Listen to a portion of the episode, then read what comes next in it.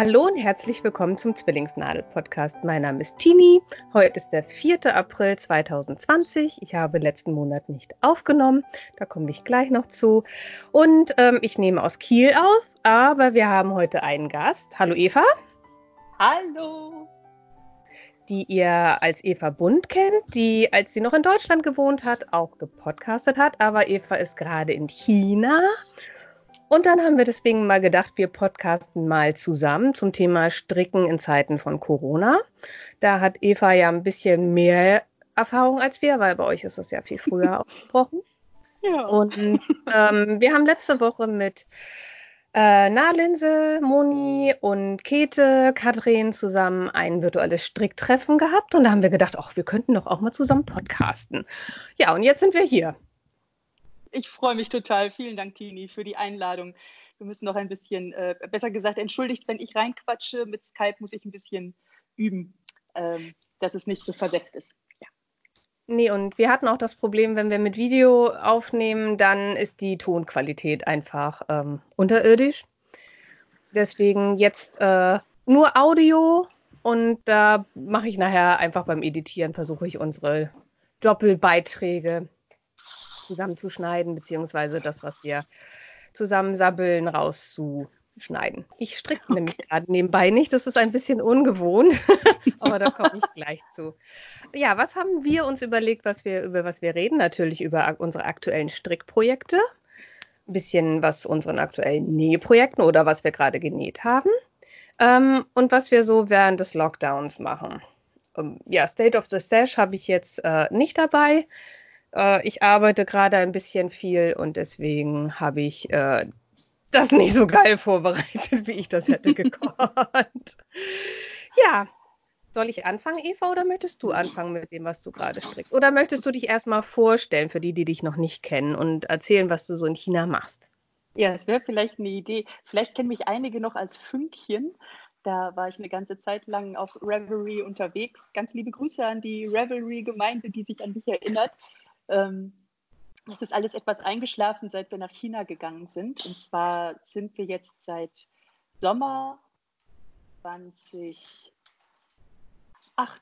da. Ich muss richtig mhm, nachrechnen. 2018, genau. dieses, ja. Ja, wir werden dieses Jahr zwei Jahre da, werden noch ein Jahr länger bleiben, also kommen im Sommer 2021 zurück. Und zwar hängt das alles mit dem Job meines Mannes zusammen, der bei VW arbeitet und hier im Norden von China in Changchun gibt es eine Niederlassung von VW und äh, die tauschen halt gerne Mitarbeiter aus. Also es sind auch immer mal chinesische Mitarbeiter in Wolfsburg. Und hier ist eine recht große deutsche und internationale Community in Changchun. Ja. Also Wie viele seid ihr da ungefähr? Wie viele Deutsche? Ich glaube, es sind also zu den besten Zeiten, die ich jetzt hier in den anderthalb, gut knapp, ich sage jetzt mal knapp zwei Jahren erlebt habe, waren es rund 300 Familien. Also nicht Deutsche, international dann. Ne? Und Deutsche, boah, bestimmt mindestens 100 Familien, wahrscheinlich mehr. Ui, das ist ja doch eine, doch eine große Gemeinde dann sozusagen. Doch, ja. Also ich, wir wohnen hier, einem, dann wohnt man halt in diesen äh, gated Communities, in Compounds, wo halt äh, ja, die ganzen Ausländer zusammen gepfercht sind. Ähm, das ist eine sehr offene Geschichte. Das hört sich alles äh, irgendwie schlimmer an, wenn man das so sagt, als es in Wirklichkeit ist. Und unsere Nachbarschaft hier, das ist wirklich wie so ein Neubaugebiet. Das sind 100 Familien rund. Die wohnen halt teilweise im, äh, in Apartments und aber in, ganz viele wohnen in so Reihenhäusern. Äh, wir haben hier eine Menge Platz. Hier sind viele Kinder. Hier sind, ja, das ist, es ist so toll hier. Also so eine äh, Expat-Gemeinschaft heißt es dann. Expats sind Expatriates, also Experten, die entsendet werden. Das hat was für sich. Das äh, gibt so eine ganz eigene Stimmung, normalerweise.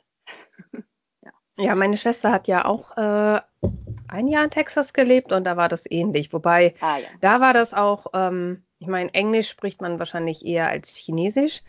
Da war das schon so, dass einige sich auch echt geweigert haben, Englisch zu sprechen von den Frauen. Und die hatten dann nur Kontakt mit den Deutschen. Das äh, fand meine Schwester ein bisschen strange. Aber sie sagt, seitdem äh, sie diese Erfahrung gemacht hat, meckert sie nicht mehr über Leute, die aus anderen Ländern hierher kommen nach Deutschland. Ähm, und sich dann nicht bemühen, Deutsch zu lernen. Weil sie ja, sagt, also die Deutschen sind im Ausland auch nie anders.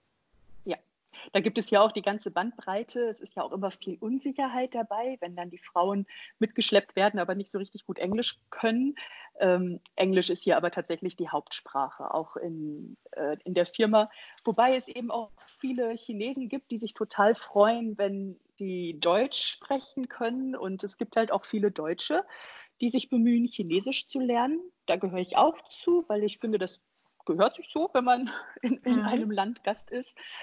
Ähm, aber ich kann es jetzt tatsächlich auch äh, sehr gut verstehen, wenn man sagt, boah, ich kann nicht und wenn ich hier irgendwie durchkomme, nehme ich einfach alle Nachteile in Kauf, die es mit sich bringt, die Sprache nicht zu sprechen. Aber ich, ich schaffe es einfach nicht, zusätzlich zu dieser Situation noch ähm, eine andere Sprache zu lernen. Es ist ja schon, also man ist natürlich, man hat, man hat viele neue Situationen, gerade am Anfang ist das schon, ja, schon abenteuerlich. Also permanente Improvisation. Aber ich finde das gut. Also wir fanden das alle gut. Aber ich glaube, Chinesisch ist echt nochmal eine andere Hausnummer als, was weiß ich, Englisch, oh. Französisch, oh. Spanisch. Ich meine, ähm, allein die andere Schrift. Und ja. dann heißt das gleiche, die gleiche Silbe 27 Mal anders betont ja auch 27 andere Sachen. Also ich weiß ja. noch, als wir in China waren, ähm, brachte unser Reiseführer irgendeinen Satz, der nur aus Maß besteht, stand nur ma, ma, ma, genau, ma, ma. Stimmt. Und das heißt irgendwie, ja. die Mutter steht mit dem Pferd auf dem Flur. Genau. Irgendwie sowas. So, wo du sagst, so, die zwischen Mutter und Pferd ist schon anders. Also nur mit ein bisschen andere Betonung. Ja, es sind tatsächlich zwei Sprachen in einer. Also ich habe das erste Jahr sehr intensiv Chinesisch gelernt. Ich war hier an der Uni, da sind dann vier Monate Semester, dann sind zwei Monate Ferien und wieder vier Monate, also acht Monate insgesamt recht intensiv gelernt. Und das ist schon, ähm, ja, also da kriegt man kein Ende. Und ich möchte jetzt gerne wieder anfangen. Ich habe eine Pause gemacht, weil ich einfach eine Pause brauchte äh, und dachte, das ist jetzt irgendwie auch blöd, wenn ich die ganze Zeit so intensiv die Sprache lerne, aber von dieser ganzen Community hier dadurch kaum was mitbekomme, weil ich nur am Schreibtisch sitze und büffel, ist irgendwie auch schade. Naja, und so versucht man dann halt einen gesunden Mittelweg zu finden. Und mir macht es unheimlich Spaß. Es ist auch definitiv möglich. Aber genau, also es gibt äh, vier Töne, jede Silbe kann viermal anders betont werden. Und gerade heute äh, ist zum Beispiel ein sehr guter Tag. Heute ist der vierte, vierte. Vier heißt Z auf äh, Chinesisch und anders betont, ich weiß jetzt nicht genau wie, Z vielleicht, heißt es Tod. Tod. Ja. So, und heute war dann halt äh, eine Gedenkminute für die Verstorbenen, die am Coronavirus äh, halt verstorben sind und überhaupt für die ganzen Heroes, die das Ganze, also die die Krise gemeistert haben und auch noch meistern und, und, und. Also heute, es war eben genau dieser Tag aus diesem Grund. Und sowas machen die Chinesen dann aber auch gerne. Ne? Die machen diese ganzen Spielereien. Das finde ich dann auch schön. Also da ja, nutzen sie auch ihre Sprache dann. Also die Chinesen können quasi Teekästelchen ohne Ende spielen. Ohne Ende. Ohne, wirklich. Deshalb, ich habe mir das als Spiel auch ausgedacht. Dass, es hat leider keiner mitgespielt, aber ich dachte, es wäre so genial. Du fängst mit einer Silbe an und es ist auch so eine Puzzlesprache. Also ähm, die, die einzelnen Silben ein Zeichen ist eine Silbe. Und jetzt hast du zum Beispiel ein zweisilbiges Wort äh, und dann kannst du halt weiter puzzeln. Welches andere Wort fängt denn mit dieser Silbe an? Deswegen sind chinesische Bücher auch sehr viel dünner als, als europäische. Aber es hat leider keiner mit mir gespielt. das fanden, weiß ich nicht, fanden die anderen nicht so toll. Ich finde das. Oder konnten Ja. Also da kann man schon eine Menge machen. Und auf ja. jeden Fall, also wer, das, wer sich da angesprochen fühlt, ich kann es echt nur befeuern. Es ist so eine interessante Sprache. Man hat nichts am Anfang, man hat wirklich das Gefühl, ein Telefonbuch auswendig zu lernen. Aber irgendwann, ja, ist auch ein Erfolgserlebnis, wenn man dann so allmählich ein bisschen was lesen kann, verstehen kann. Und das ist toll. Also es ist auf jeden Fall möglich. Also das finde ich ja sowieso bei jeder Sprache irgendwie spannend die man lernt. Ich habe ja nach, nach der, in der Schule hatte ich ja Englisch, Französisch und bin dann ja angefangen, nachdem ich meine beruflichen Fortbildung abgeschlossen hatte, erstmal angefangen, Schwedisch zu lernen. Ah. Und ähm, habe aber dann festgestellt, ich bin viel öfter in Dänemark und bin dann ja auf Dänisch umgeschwenkt. Wobei Dänisch und Schwedisch ähm, vom Schreiben her sehr ähnlich sind. Mhm. Äh, es wird halt nur anders ausgesprochen. Also die äh, Dänen sprechen alles weicher aus als die Schweden. Und ich finde, je mehr du lernst an Sprachen, desto einem das. Wobei, wobei natürlich die europäischen Sprachen alle relativ dicht miteinander verwandt sind. Also ja. wenn du ähm, das englische Chicken hast und dann hast du das ähm, dänische ähm, Chückling, Chilling, Aha, dann hörst okay. du schon, also es wird ganz anders geschrieben, ähm, hörst du aber schon, dass es ähnlich ist. Also ja. das fällt mir dann, je, je, mehr ich lerne, desto einfacher wird das, wobei ich jetzt momentan einfach auch keinen Kopf für, für Sprachenlernen habe. Also ich kann das gut nachvollziehen. Ja, also hier, ich feiere ja dann immer sowas äh, wie wörtlich übersetzen und das kann man im Chinesischen halt wunderbar. Du hast zum Beispiel äh, das Handy ist das ist der Handapparat. Und ja. ähm, gerade was Apparat heißt, ist, äh, ist total genial. Also Feuerapparat ist das Feuerzeug, Wäsche, Wäscheapparat ist die Waschmaschine. Also das ist so, man kann sich schon so ein paar Erleichterungen irgendwann her, herbeiführen. Das ist echt witzig. Also das ist ja. das Feuerapparat. Das ist so, so wie im Plattdeutschen, wenn es für Dinge keinen plattdeutschen Namen gibt. Da habe ich mal irgendwie gehört, so nach dem Motto, ähm, was war das noch? Was hat er da gemacht? Gelötet, glaube ich. Geschweißt, ja. ein Schweißapparat. Und dann sagte der andere, Isen Ballermaschine. Eisen zusammen Ballermaschine. oh, sehr gut. Ah, sehr gut. Ja. Wobei mein Plattdeutsch, ich müsste vielleicht mal mein Plattdeutsch aufpolieren. Ich kann zwar alles verstehen, weil meine Oma hat nur Plattdeutsch mit mir gesprochen, mhm. aber ich habe halt immer auf Hochdeutsch geantwortet. Also ich ah, habe einen schade. relativ großen passiven Wortschatz, aber ich habe keinen aktiven. Und Plattdeutsch, äh, Holländisch und Englisch sind super dicht aneinander. Ja. Deswegen äh, wechsle ich dann immer, ohne es zu merken, ins Englische. Ah. Als meine Oma noch lebte und ich dann versucht habe, Plattdeutsch zu reden und sie guckte mich immer ganz äh, verständnislos an, da wusste ich, okay, jetzt hast du wieder Englisch gesprochen. süß. Aber wahrscheinlich würdest du es schnell aktivieren können, das Plattdeutsche. Wenn man so einen passiven ja. Wortschatz hat, den kann man ja meistens recht schnell aktivieren. Ja, müsste ich mich vielleicht irgendwann mal, wenn ich Zeit habe, ja. da, dann. Dann. Dann, wenn ich Langeweile habe. Genau. Also nie. Ach ja. Hört ja. ja. hört ja ab und an, dass man in diesen Zeiten vielleicht auch mal Langeweile haben könnte. Ich kann das nicht bestätigen. Also ich bin auch, ich arbeite auch mehr als sonst. Also viel ja. mehr als sonst. Aber da kommen wir gleich zu. Also erzähl doch genau. erstmal, was ich versuche hier nebenbei den German Twisted Cast on zu meistern. Aber irgendwie brauche ich, glaube ich, nach einem Videotutorial dafür. Ich habe das schon mal gemacht, aber ja. Bilder ich und ich sind mein. Auch nicht helfen. Ja. Nee. Und ich brauche für die Sockmats. Da ist der, das ist der vorgeschriebene Cast-On und äh, ich möchte nicht rausfliegen, weil ich äh, stattdessen irgendwas anderes gemacht habe. Oh, ist auch spannend. Neue Techniken sind ja auch einfach toll. Ja, ich finde find das auch super. Ja, dann fang doch mal an. Was hast, strickst du? Oder was hast du denn in letzter Zeit so fertig gemacht? Du bist ja ganz wild am Stricken, weiß ich. Ja, das stimmt. Da ich habe mich nämlich noch gefragt, wo wir es hinpacken, aber ich, ich fange jetzt einfach mal an. Also ich habe gerade ganz plump ein Sternenkissen auf den Nadeln, dieses Sternenkissen Asteris, Asterisk von Gudrun Ohle. Und ich habe hier eine ganze Menge Stash mit hingenommen. Und wenn mein Mann auf Dienstreise ist, was irgendwie so ja, zweimal im Jahr vorkommt, dann stopft er seinen Koffer immer noch mit Wolle aus weil da, ähm, also ich versuche gerade sehr doll Stash abzubauen. Nicht, dass es hier keine Wolle gibt. Hier gibt es eine ganze Straße voller Wollläden und ich war noch nicht da. ich hörte davon und werde mich beherrschen, weil ich irgendwie das Gefühl habe, wenn ich so nach drei Jahren nach Hause komme und immer noch die alte, in Anführungsstrichen, Wolle da liegen sehe, dann ähm, würde mir das nicht gefallen. Und das finde ich sehr interessant an mir selber, weil ich glaube, es hätte mich überhaupt nicht gestört, drei Jahre mit der Wolle zusammen zu wohnen. Das tue ich ja auch. Also das habe ich ja auch, das tue ich hier ja auch. Aber wir waren letzten Sommer in Deutschland und da habe ich die Wollschubladen aufgemacht und dachte, nein, ich muss alles verstricken, alles verstricken. So. Deswegen ist jetzt ganz alte Sockenwolle, ähm, soll zu einem Sternkissen werden. Und das werde ich aber nicht ausstopfen, sondern wir haben hier solche weißen schönen Stühle, aber sie sind aus Plastik und äh, da kommen die einfach unausgestopft drauf als Sitzkissen. Genau. Das ist ja auch hübsch. Ja, quietschbunt, pink, orange, alles quietschbunt. Sehr schön.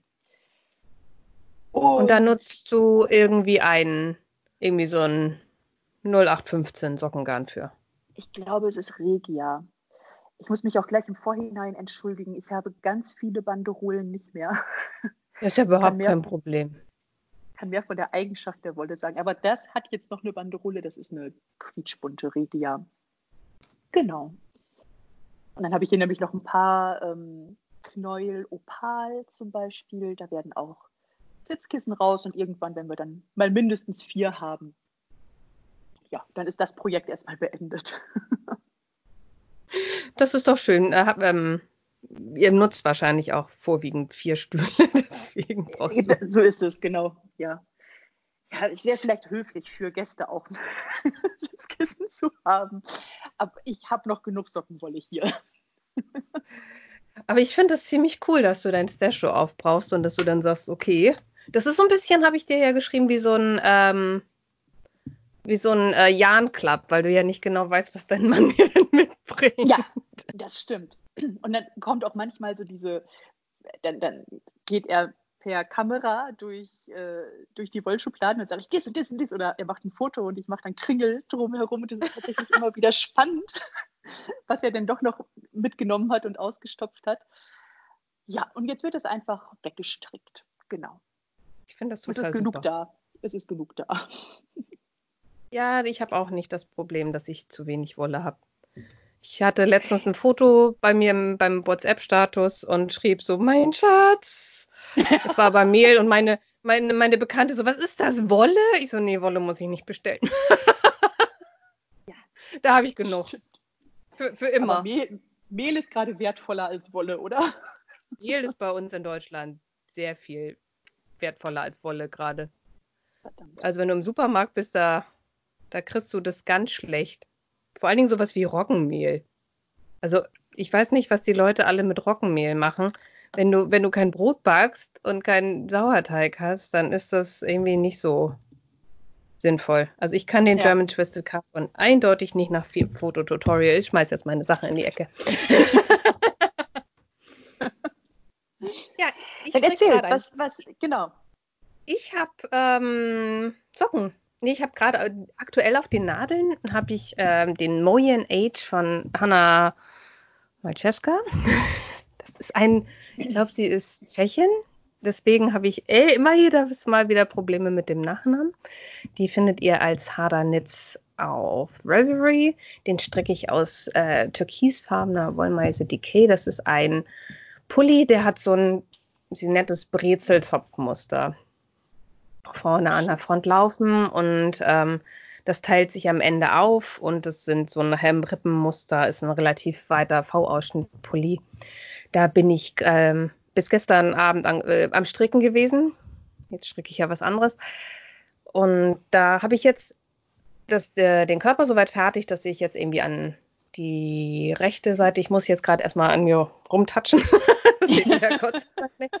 dass ich die rechte äh, Vorderteil fertig habe und jetzt stricke ich das Rückenteil und dann das linke. Also ich habe nicht mehr so wahnsinnig viel. Ich weiß jetzt gerade gar nicht aus dem Kopf, äh, ähm, doch ich glaube aber auf den Ärmeln kommt nachher auch nochmal das Topfmuster.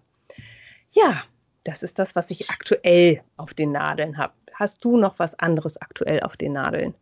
Ja, ich habe noch den Blue Sand Cardigan angeschlagen und auch schon ziemlich weit gestrickt. Der ist von La Maison Rilili.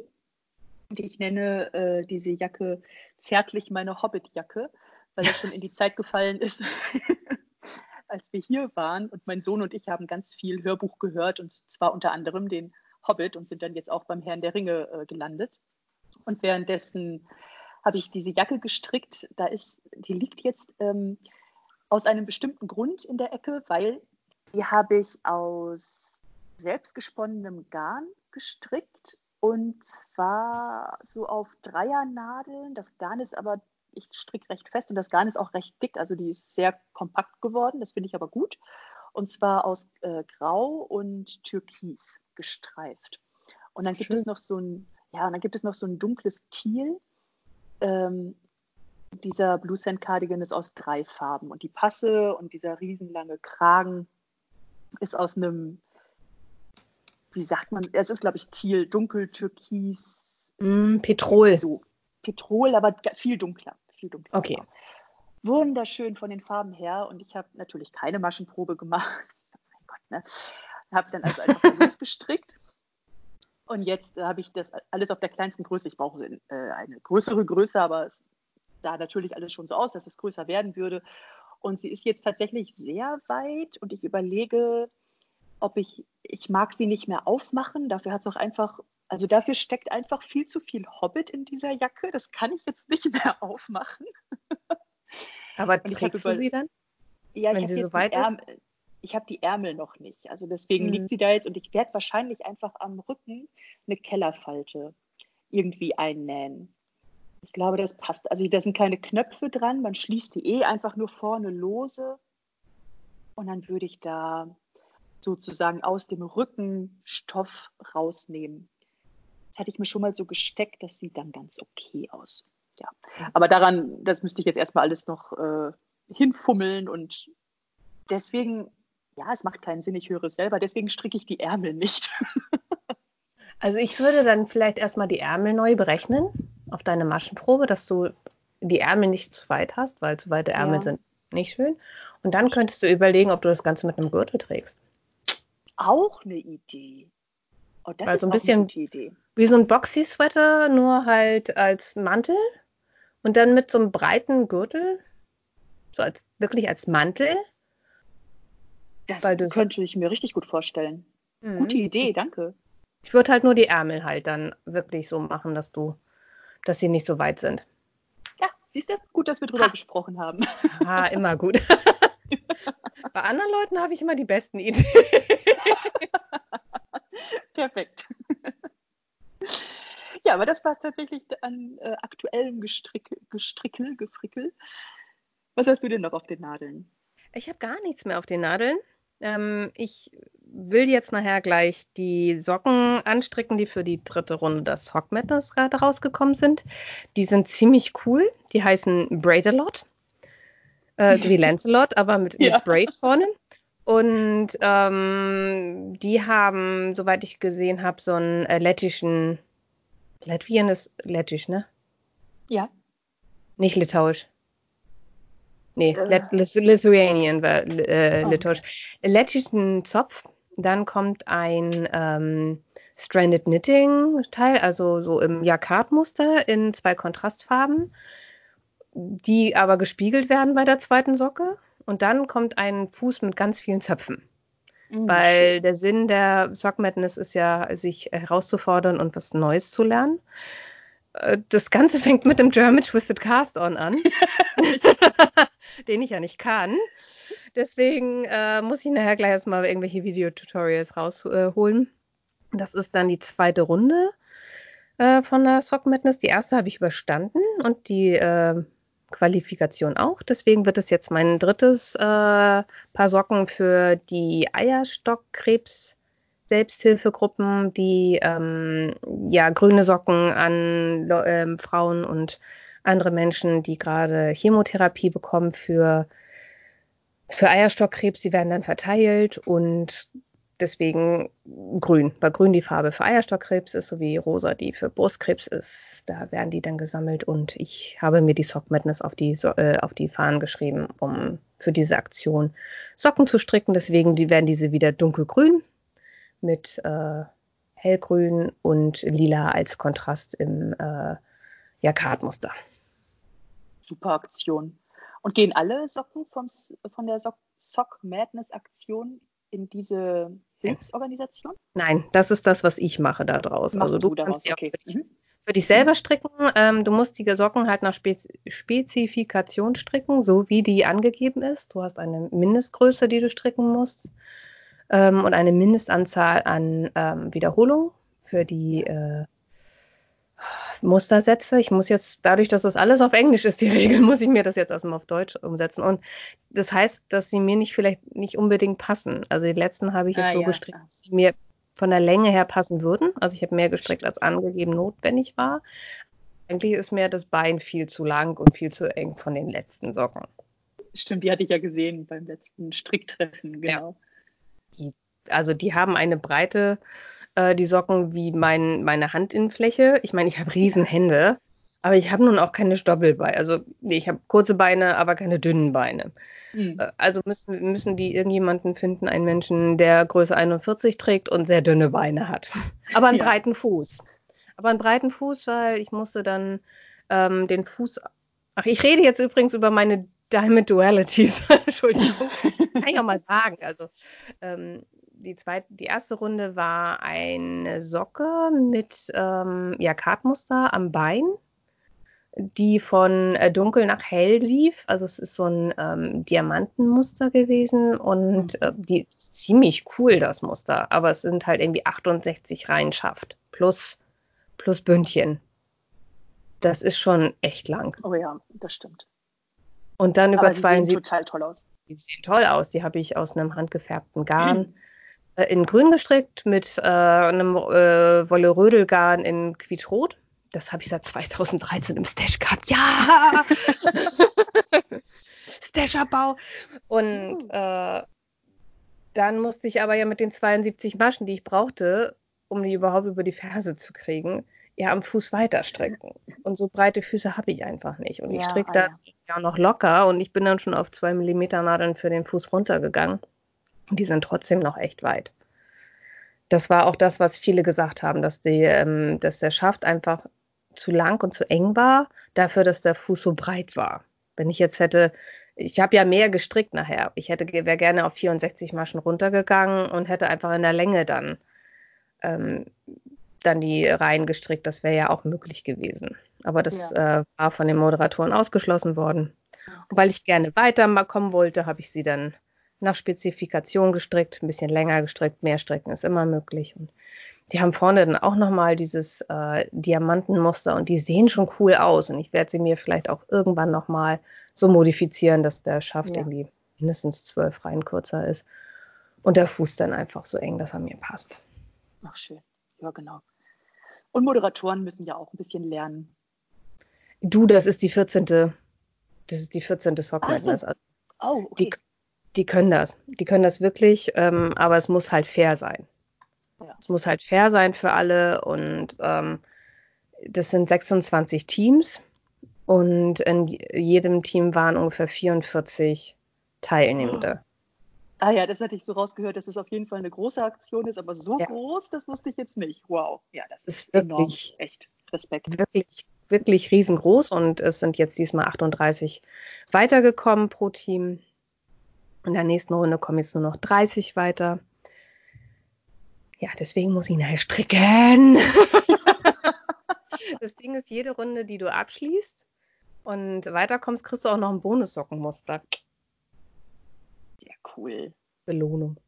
Aber du hast auch noch was anderes Großes gestrickt, sehe ich in deinen. Ja, Schon das war richtig das, große Teile. Genau, jetzt das überschneidet sich jetzt tatsächlich mit, äh, was wir später noch für den Lockdown besprechen. Aber äh, ja, es ist viel gewesen. Ich habe mir ziemlich sofort, als es hier losgegangen ist, und das war Ende Januar, zur Beruhigung und weil ja keiner so genau wusste, was jetzt hier eigentlich alles passiert, ähm, eine, nee, mehrere UFOs genommen. Und zwar war, ich muss jetzt gerade mal überlegen, das erste war der Stone Crop Cardi, aber den hatte ich noch gar nicht so lange äh, liegen gelassen. Der Stone Crop Cardi ist von Andrea Mori und die heißt auf Revelry, jetzt ist es mir weggeflutscht, André, ach, das weiß ich jetzt mhm. nicht genau. Jedenfalls unter Stone Crop Cardi findet ihr den der Stone Crop Cardi von Andrea Mori ist ähm, ein äh, Colorwork. Den habe ich also mit zwei Farben gestrickt und der ist so wunderschön. Äh, der hat nicht nur ein Muster, sondern auch so kleine gehäkelte Bobbel. Jede, weiß ich nicht, 20. Reihe, so alle 10, 15 Zentimeter.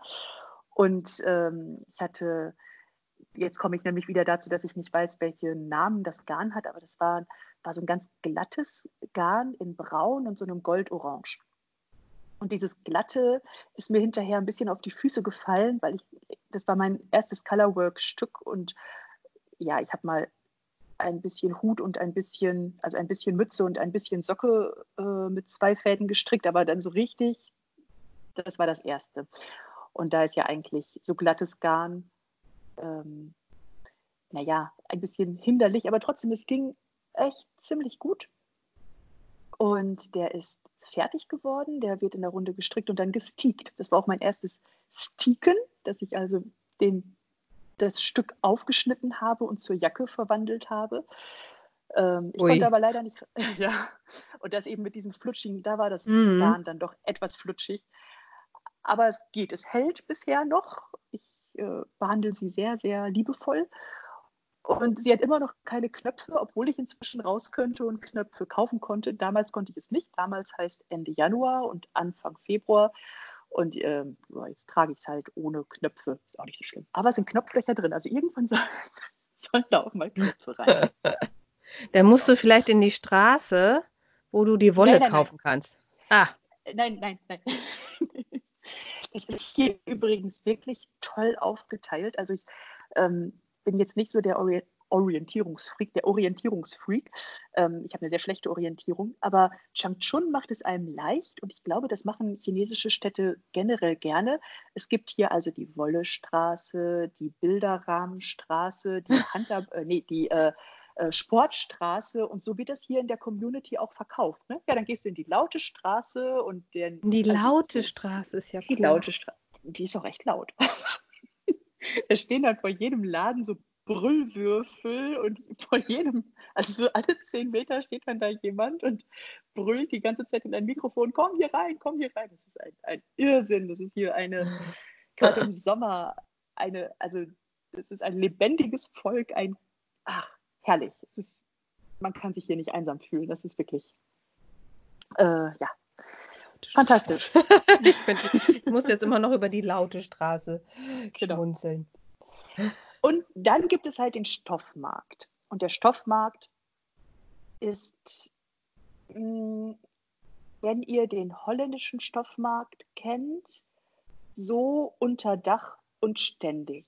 Also man geht in eine Halle, also in ein Gebäude rein und da sind ganz viele Stoffstände einfach nebeneinander aufgebaut und es bilden sich Gänge und ein ich weiß nicht auf wie viel Quadratmetern, also riesengroß. Und äh, ziemlich weit hinten sind dann so zwei Gänge mit Kurzbahn. Da würde ich dann jetzt also, ich habe es gerade vor meinem inneren Auge und verdrückt gleich ein Tränchen, weil ich da lange nicht mehr war. Ähm, genau. Also im Stoffmarkt kann man einfach wunderbar Zeit verbringen. Und die Verkäuferinnen und Verkäufer sind einfach herzlich ohne Ende, sobald man irgendwie ein chinesisches Wort schafft, hat man der ein ganzes Herz und die mhm. ja, erklären einem alles mit Händen und Füßen. Und übrigens sind die ja auch alle, also wirklich überwiegend, ich, ich glaube, da darf man alle sagen, so technikaffin, dass man sofort das Handy zückt und den Übersetzer anschmeißt, wenn man also wirklich mal äh, was eine konkrete Frage hat. Also so die Verständigung draußen klappt eigentlich ganz gut und das ist, ach, sind, das sind so tolle Orte hier. Genau. Die kamen wir jetzt drauf von Stone Crop Cardi. Genau. Ja. Und da hast du dann auch gehäkelt. Nee, gehäkelt habe ich nicht. Ähm, ach so, in der Jacke, meinst du? Ja, Doch, natürlich. Du sagst, ja, diese, Bo stimmt. Diese Bobbel. Ja, diese man Bobbel. Bobbel häkeln. Entschuldigung, wie hast du den Stick gesichert? Den habe ich, glaube ich, dreifach gesichert. Ich habe da erst mit der Nadel durch jede Reihe genäht und habe da schon gesehen, boah, das ist ganz schön flutschig und bin dann nochmal mit der Nähmaschine drüber. Mhm. Und selbst dann, dann habe ich es aufgeschnitten und dann war es einigermaßen sicher, aber ich sah, dass da tatsächlich so ein paar Fäden, Fadenenden rutschten und habe dann schnell nochmal die ganze Kante umge umhäkelt und erst dann die ja. Maschen aufgenommen und die äh, Leiste angestrickt. Und dann ging's. genau. Ich glaube, das hätte ich, das hätte ich auch gemacht, wenn ich äh, so ein flutschiges Garn gehabt hätte. Aber ich habe mich beim Sticken, da habe ich mich noch nicht rangetraut. Das äh, muss ich noch mal üben. also letztendlich ist es dann recht einfach, finde ich, wenn man sich einfach, ja, man muss ja dann irgendwann den Schritt machen. Ne? Dann hat man alles gesichert und dann steht da als nächstes so, jetzt musst du mit der Schere ran und dann muss man es halt einfach mal machen. Ja, ja. ich, ich glaube, das werde ich, ich. Ich bin ja Team Maschenprobe. Das wissen, glaube ich, auch eine. Ich mache ja eigentlich für fast alles Maschenproben.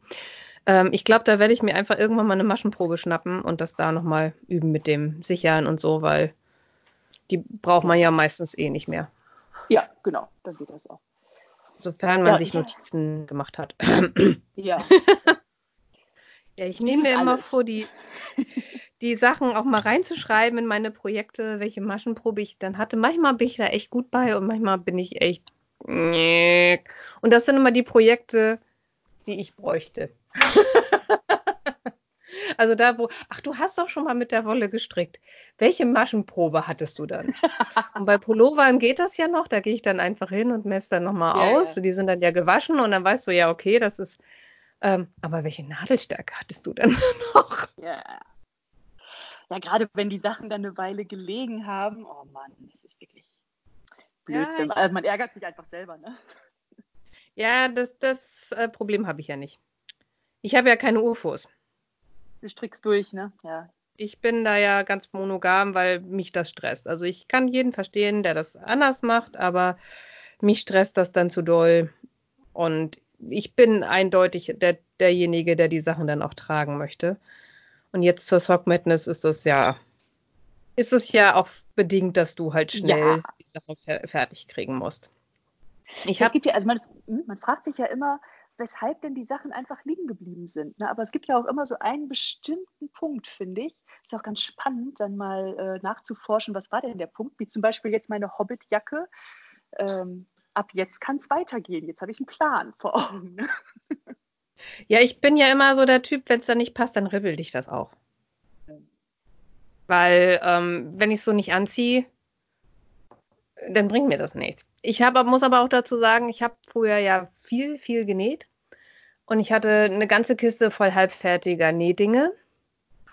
Also auch Sakkos und mit Paspeltaschen und, und, fast fertig, so viel nur noch Futter. Und dann habe ich die Farbberatung gemacht und gemerkt, ich bin kein Herbsttyp. Ja. Also habe ich eine ganze Kiste halbfertiger Dinge weggeschmissen. Ja, okay. Und das hat mich so genervt. Das hat mich so genervt, dass ich gesagt habe, das mache ich nicht mehr. Ja. Das ist, ich habe auch unten gar nicht den, ich habe auch gar nicht den Platz für halbfertige Dinge.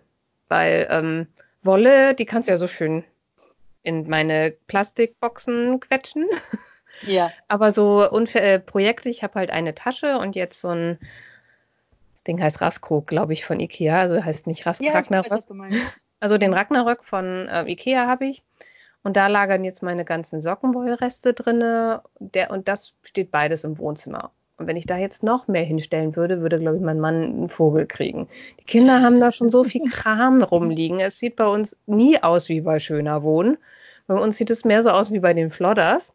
Gott sei weil Dank. einfach die Kinder so viel Kram rumliegen haben, dass es dann auch, wenn, wenn ich dann auch noch anfangen würde, noch mehr Kram rumliegen zu haben.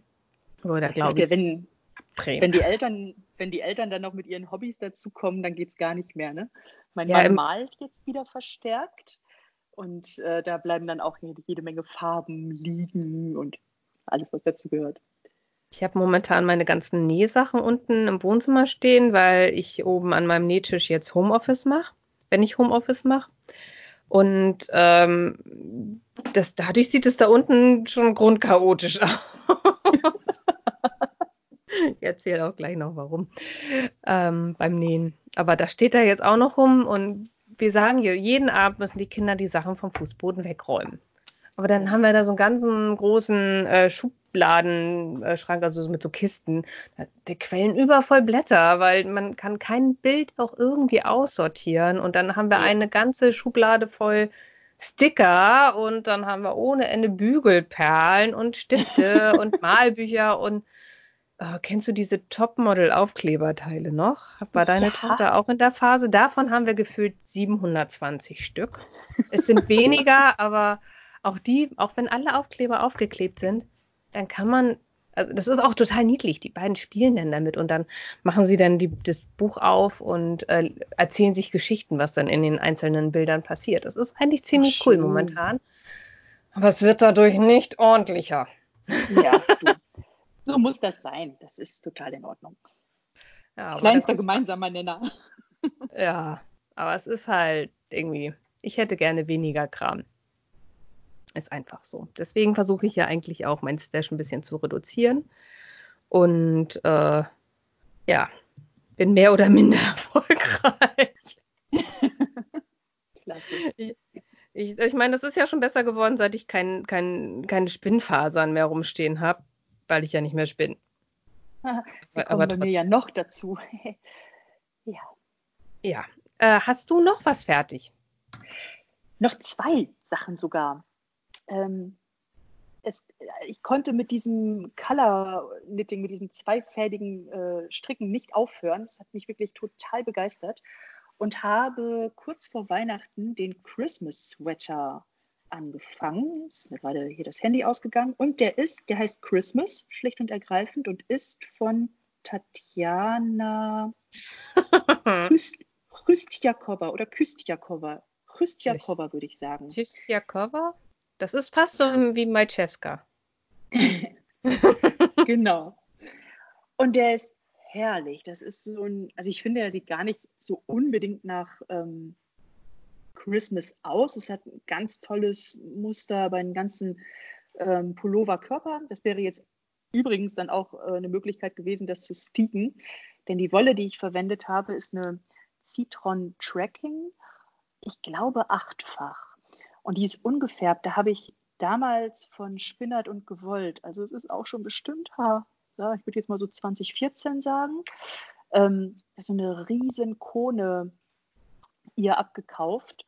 Da waren noch, Ah, ich habe es nicht nachgemessen, aber wirklich viel. Also mindestens ein Kilo Garn drauf, mindestens, glaube eher mehr.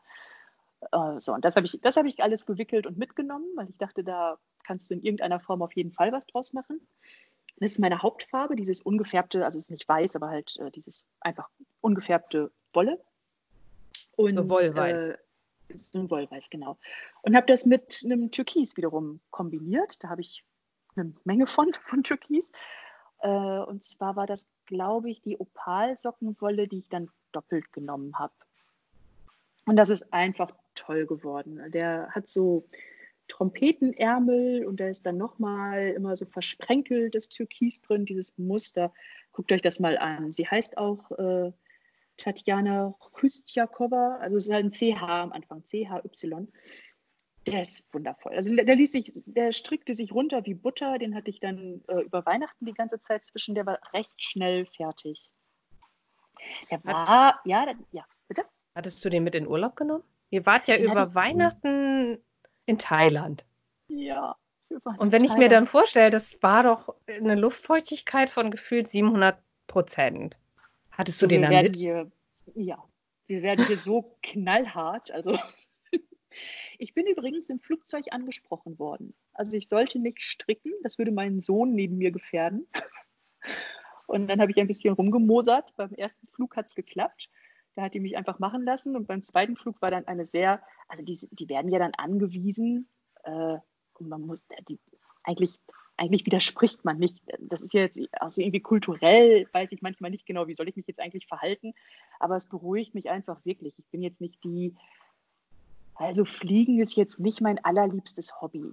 Ich, ich, man würde wohl nicht behaupten, also dass das Flugangst ist, aber es, ich weiß nicht. Ich habe so gerne was zum Stricken dabei. Das ähm, ja, beruhigt mich einfach ungemein.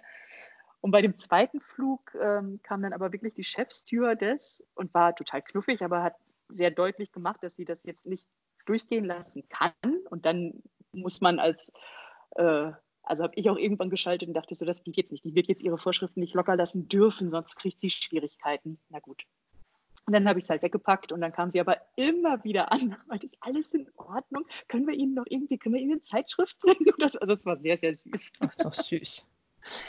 Ja, aber da kennen wir inzwischen gar nichts mehr. Also es war halt eh heiß, da machte jetzt so ein bisschen Wolle auch nichts mehr aus. Und ähm, das war alles äh, wundervoll, ein Paradies und kommt mir gerade so weit weg vor. Aber ja, da habe ich viel gestrickt. Und es war halt Weihnachten. Ja. Genau. Und es war sehr strange, glaube ich, so, so warmes Weihnachten zu haben, oder? Ja, das haben wir jetzt das zweite Mal. Letztes Jahr waren wir in Vietnam. Äh, da waren wir in Ho Chi Minh Stadt, genau. Ich muss gerade überlegen, es hieß irgendwie vorher, glaube ich, Saigon und jetzt. Ich bringe es immer durcheinander, jedenfalls ähm, dort. Ho Chi Minh Stadt. Oder es heißt jetzt anders und man darf Ho Chi Minh Stadt nicht mehr sagen. Ich bin mir gerade nicht sicher, irgendwie so. Ähm, und ja, wir sind ja halt auch hier, also es war ja ein ganz großer Reiz dieses ganzen Aufenthalts, um mal dies, den Teil der Welt hier reisetechnisch zu entdecken. Und haben dann halt gesagt, okay, Weihnachten war jetzt nicht dran, nach Hause zu fliegen, dann arbeiten wir sozusagen unsere Reiseziele-Liste ab und haben da aber gemerkt, boah, das ist gar nichts. Also zu Weihnachten gehört Nieselregen und 12 Grad. Das ist. Willkommen in Schleswig-Holstein. Ja, genau. In Osnabrück ist es ja nicht anders. Aber gut, dann haben wir so das Beste draus gemacht, haben uns überlegt, das lassen wir jetzt noch ein bisschen wirken und gucken nächstes Jahr, ob wir dann halt lieber in Deutschland sein wollen. Ganz klar gehört die Familie zu Weihnachten dazu. Die haben wir alle toll vermisst, muss man echt sagen. Haben dann aber dieses Jahr auch wiederum gesagt, mit den ganzen Reiseplänen, die wir da noch hatten, ähm, nee, dann fliegen wir lieber, also eigentlich, äh, die, wir müssen einfach die Zeiten nutzen, weil die Männer wiederum auch nicht so viel Urlaub haben. Das ist das Problem. Also die Schulferien sind einigermaßen üppig. Doch, da kann man gut reisen, aber die Urlaubstage von den Männern sind nicht so wahnsinnig äh, ähm, viel und ja, da ist man einfach beschränkt. Dann müsstet, ihr das, dann müsstet ihr das wahrscheinlich irgendwie kombinieren mit einer Geschäftsreise, dann ist man das nach Deutschland zurück. Genau, so haben wir es letztes Heimaturlaub. Mal. So haben wir es letztes Mal im Sommer auch gemacht. Und ähm, er macht das, also es machen ganz viele Familien, dass die Männer dann halt schon wieder nach China fliegen und äh, die Familien halt noch dort bleiben. Das haben wir auch gemacht. Er hatte dann nur noch, also er hatte irgendwie zehn Tage in Deutschland, bla, plus Geschäftsreise. Und das haben wir ein bisschen miteinander verwoben. Aber ähm, ja, wir wollten, wollten die Zeiten halt dann doch nutzen. Und von daher haben wir dann so ein bisschen gehadert und hin und her überlegt und dann aber gesagt, nee, jetzt nutzen wir es tatsächlich. Also jetzt kennen wir ja schon Weihnachten in warm und wir werden noch ganz viele Weihnachten wieder in Deutschland haben. Und man muss auch wirklich sagen, wir waren im Sommer dann für drei Wochen da. Es ist schon mega stressig, wenn man dann in Deutschland ist. Natürlich ist es wunderschön, seine Lieben wiederzusehen, das braucht man auch. Aber Erholung ist anders, weil man fährt natürlich von, von einem zum anderen möchte ja jeden wiedersehen, ist eigentlich keine Sekunde alleine gefühlt, was in dem Moment auch total gut ist, aber jeder, jede Familie kommt hier nach, nach Changchun zurück, setzt sich in den Garten und sagt, boah, jetzt muss ich mich aber erstmal erholen von dem Deutschlandurlaub. Dann hast du noch Arzttermine und alles, was du da reinquetschen willst. Und zu Weihnachten ist das halt auch so, ja. Genau. Ja. Ich komme von Hölzgen auf Stöckchen. So jedenfalls haben wir dann gesagt, dann machen wir halt ein warmes Land. Denn hier oben in Changchun, wir sind in der Provinz Jilin und über uns kommt noch eine Provinz äh, Heilongjiang und dann kommt Russland. Also Vladivostok zum Beispiel ist nicht weit. Wir sind hier sehr weit im äh, Norden und es ist kalt.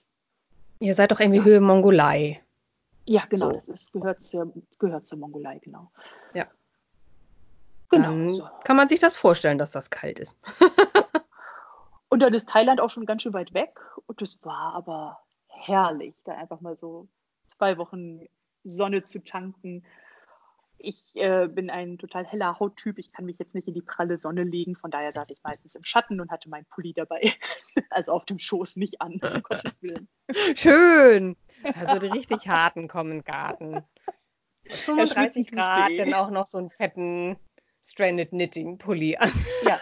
Und und vor allem permanent Weihnachtsmusik. Wir waren recht nah an der Poolbar oh, und können jetzt also so eine amerikanische Weihnachtsliederliste können wir jetzt rauf und runter dudeln. Und meine Tochter mit ihren 14 Jahren sagte also irgendwann sehr treffend, ist doch irgendwie komisch, aber wenn ich jetzt diese Weihnachtslieder höre, werde ich immer an Thailand denken. Ja, ja. genau. Weihnachtslieder auf jeden Fall mit Thailand in Verbindung bringt. Aber gut, in unserem Fall ist das so. Ja, ja ich habe noch eine Sache bei mir auf der Fertigliste. Erzähl. Ich habe nämlich die Wohin-Socken von Kawa Coffee, heißt sie, glaube ich, äh, im Rahmen des Sock Madness gestrickt, ähm, auch aus Uralt-Stash, nämlich der Knitting Shining Sockenwolle in der Farbe Regina. Die habe ich, glaube ich, auch schon seit 2013 oder 14 bei mir im Stash gehabt. Das ist so ein lila Ton und einem selbstgefärbten grünen Garn. Das war, glaube ich, irgendwie super Garne, das ich mir mal bestellt habe und dann so ein ganz tief dunkelgrün mit ein bisschen Blauanteil gefärbt habe. Und das war das ähm, Qualifikationsmuster für die Sock Madness. Oh. Und da hat man ähm, ganz witzig, du hast ein paar Reihen gestrickt und dann musstest du, ich glaube, sechs Reihen oder so weiter runtergehen, da Maschen aufnehmen, stricken und äh, die anderen dann von der Nadel äh, gleiten lassen, beziehungsweise du hast, äh, das ist, war dieser Dip Stitch und der andere war der Tuck Stitch.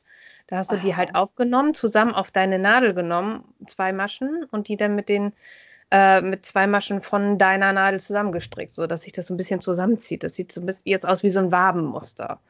Und bei diesem Dip Stitch, da habe ich echt gedacht, oh Scheibenkleister. und habe dann anstatt ähm, die dann runterzurippeln und dann hochzunehmen und dann zusammenzustricken, habe ich sie halt einfach von vorne nach hinten durchgestochen, eine Masche genommen, die hochgeholt und die dann mit der äh, lebenden Masche auf der Nadel zusammengestrickt. Ähm, so hast du halt nämlich hinten die ähm, Spannfäden, heißt das dann auf Deutsch, die Floats, ah, ja, hast ja. du dann damit ja. äh, sozusagen einge, eingeklammert, sodass du da kein Problem hast, wenn du die Socken anziehst.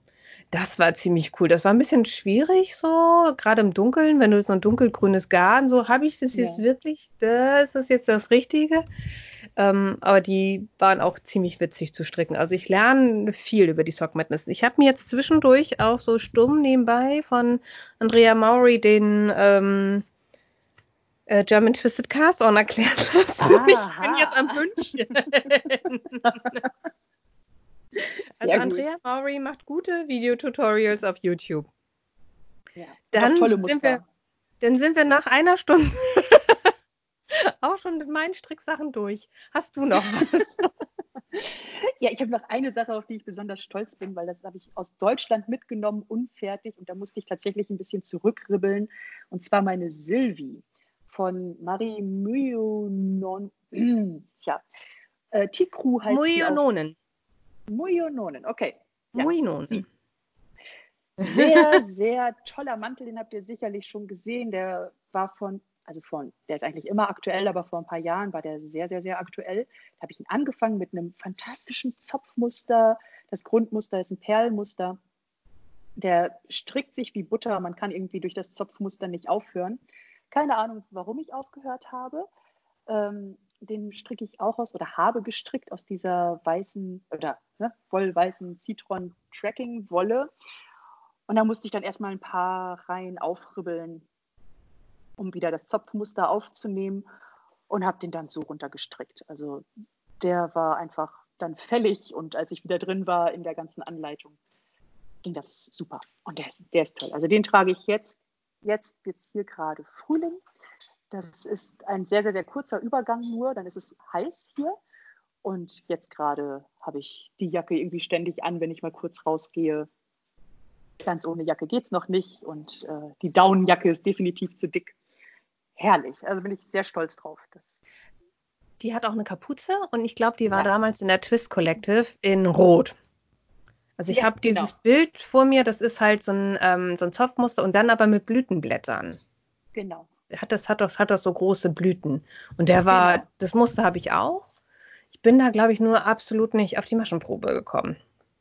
Ich wollte mir den auch mal stricken und das hat irgendwie mit der Maschenprobe gar nicht hingehauen. Deswegen habe ich dann irgendwann gesagt, ach, strickst was anderes. Ja. Weil durch das Zopfmuster hatte ich auch echte Probleme, äh, hätte ich gehabt, um mir das umzurechnen. Das ja, finde ich bei Zopfmusterpullis halt immer so schwer. Den äh, Moyen Age, den ich stick, äh, stricke, äh, der ist eigentlich im Original aus Sockenwolle gestrickt. mit 32 Maschen auf 10 Wow. Zentimeter. Da Wow, komme ich also okay. mit Sockenwolle gar nicht hin, dann kann ich da durchgucken. Ah, okay. Und ich stricke das jetzt mit einem Decay-Garn, da komme ich auf die Maschenprobe hin. Ah, okay. Ja, das, das, Gott sei Dank passte das bei mir. Ich hatte Gar das nicht, war andersrum. sofort drauf. Das, Aber aber was ich sicher? gesagt habe, war, glaube ich, irgendwie falsch, weil das geht ja gar nicht. Ich glaube, die hat, äh, ich guck gleich, ich, ich tippe nebenbei, du redest. ja, eigentlich war es das zu meiner äh, Sylvie. Da kann man einfach, also ich bin so begeistert von diesem Muster. Ich habe auch diese Blütenblätter dann gestrickt und aufgenäht, werden die hinterher. Und das hat sich einfach ein Schritt zum nächsten gefügt. Das war, ich glaube, genau die richtige Zeit und genau das richtige Projekt. Und es war so toll, als es dann fertig war. Es war wirklich schön. Genau.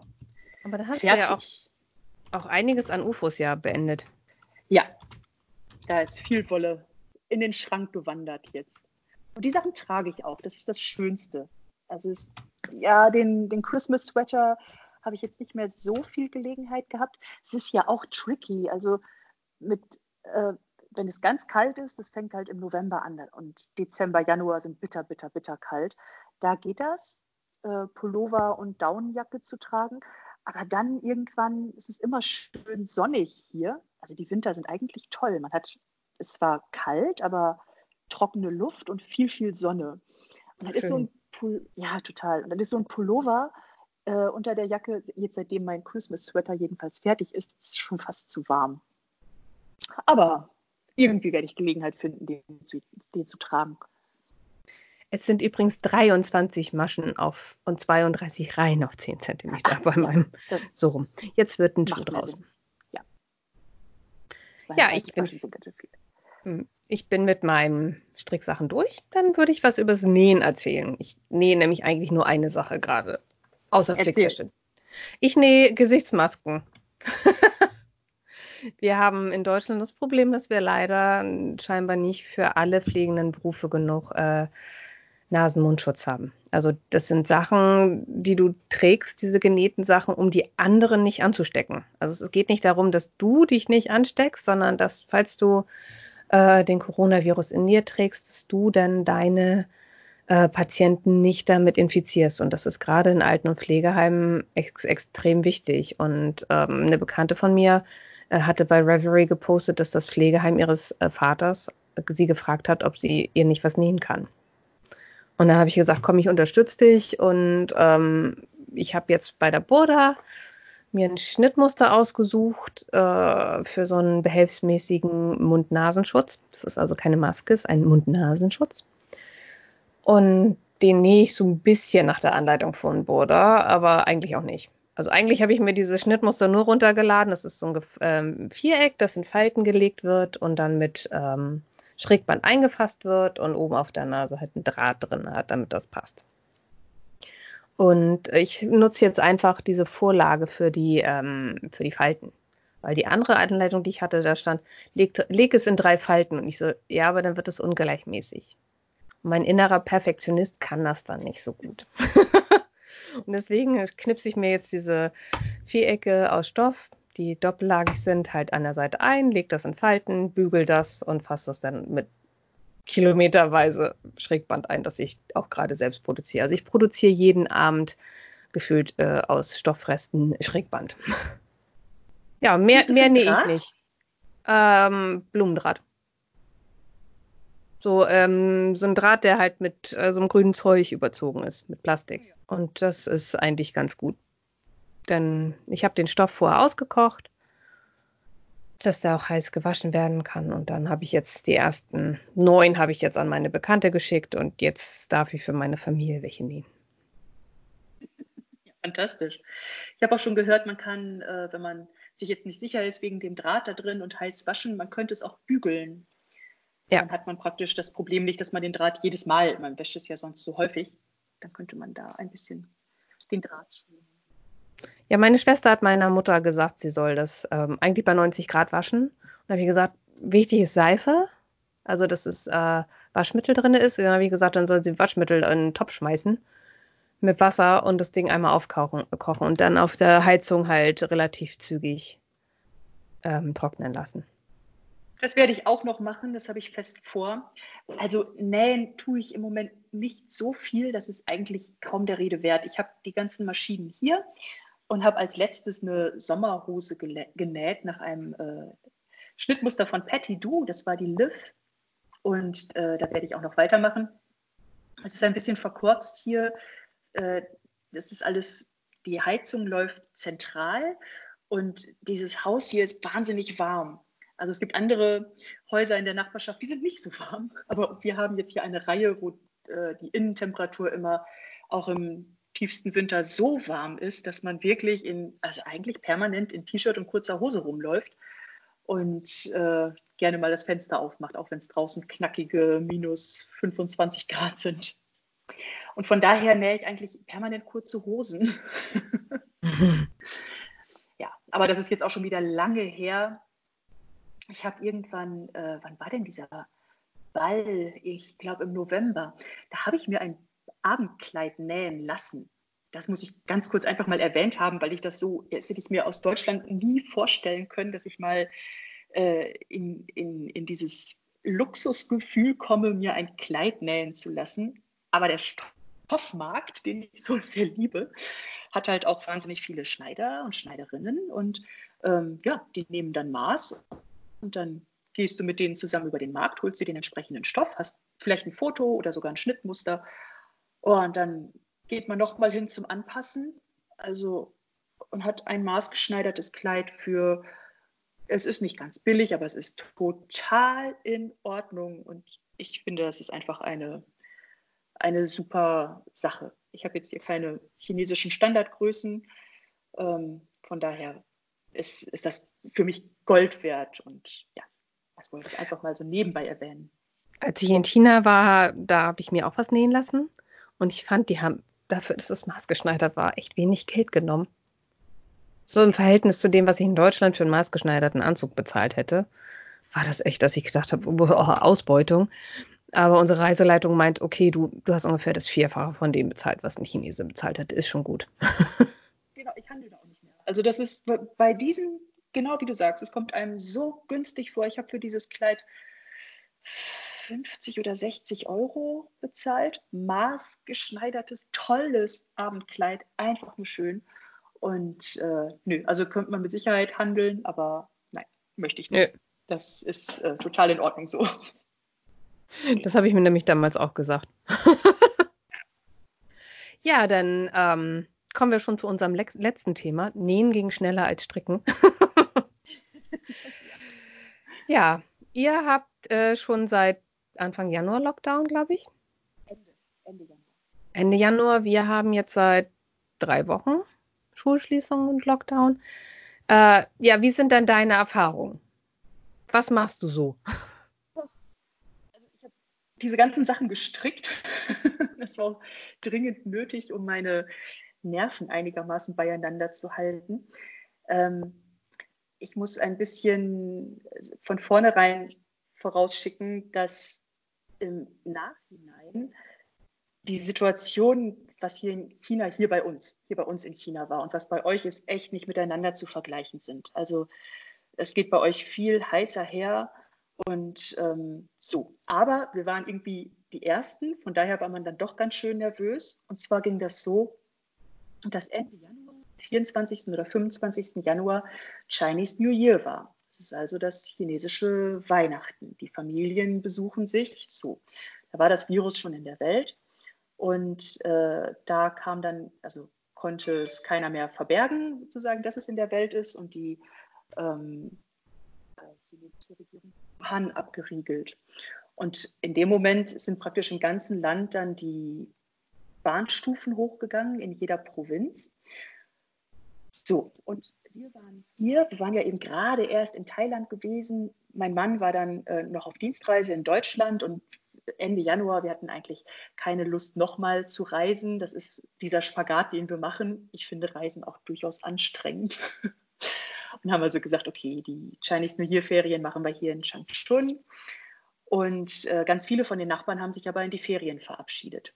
Und dann hat man sich einfach ja, verabschiedet, habt schöne Ferien, wir sehen uns in zehn Tagen wieder. Und seitdem habe ich die nicht wiedergesehen. Also das einfach mal kurz vorausgeschickt. Ähm, letztendlich war es dann hier nicht viel anders als bei euch. Es wurde auf allen Kanälen gewarnt und informiert. Ähm, hier ist Maskenpflicht. Äh, man sollte halt immer Abstand halten, man sollte sich die Hände waschen, desinfizieren und bitte keine Besucher mehr empfangen und möglichst sich auch jetzt nicht in großen Gruppen treffen. Also äh, genauso wie bei euch jetzt eigentlich. Und das haben wir hier auch gemacht, aber es war ja auch eh keiner da. Und dann dachte ich noch, hm, am 3. Februar geht die Schule wieder los. Dann kommen die Leute jetzt also wahrscheinlich aus den Ferien wieder, müssen womöglich zwei Wochen zu Hause bleiben, um sicher zu sein, dass sie sich auf der Reise nicht angesteckt haben.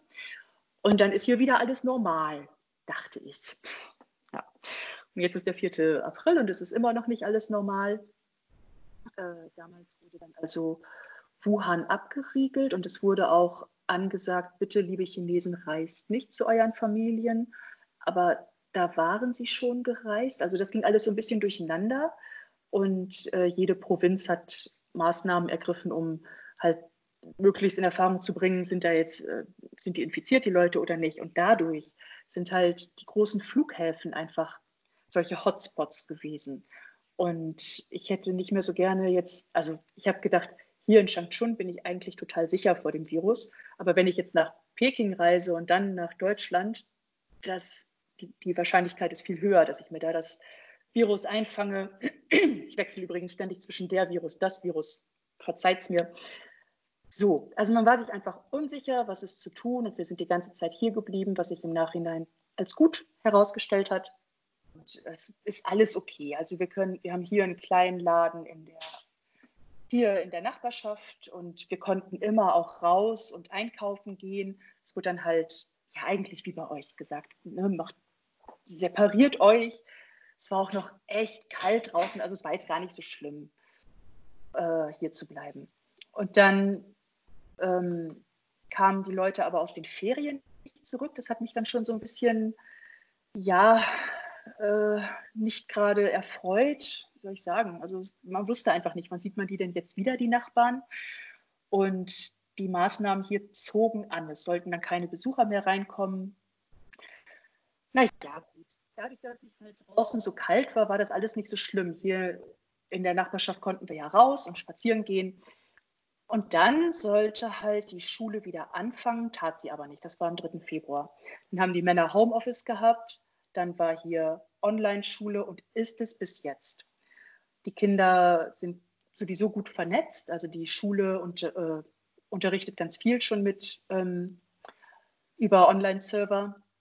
Und das haben sie dann bis jetzt perfekt ausgebaut. Ja, äh, wir haben jetzt ähm, sozusagen Ferien, Frühlingsferien heißt es hier. Die sind vorgezogen worden, weil möglicherweise am 20. April die Schule dann wieder anfängt.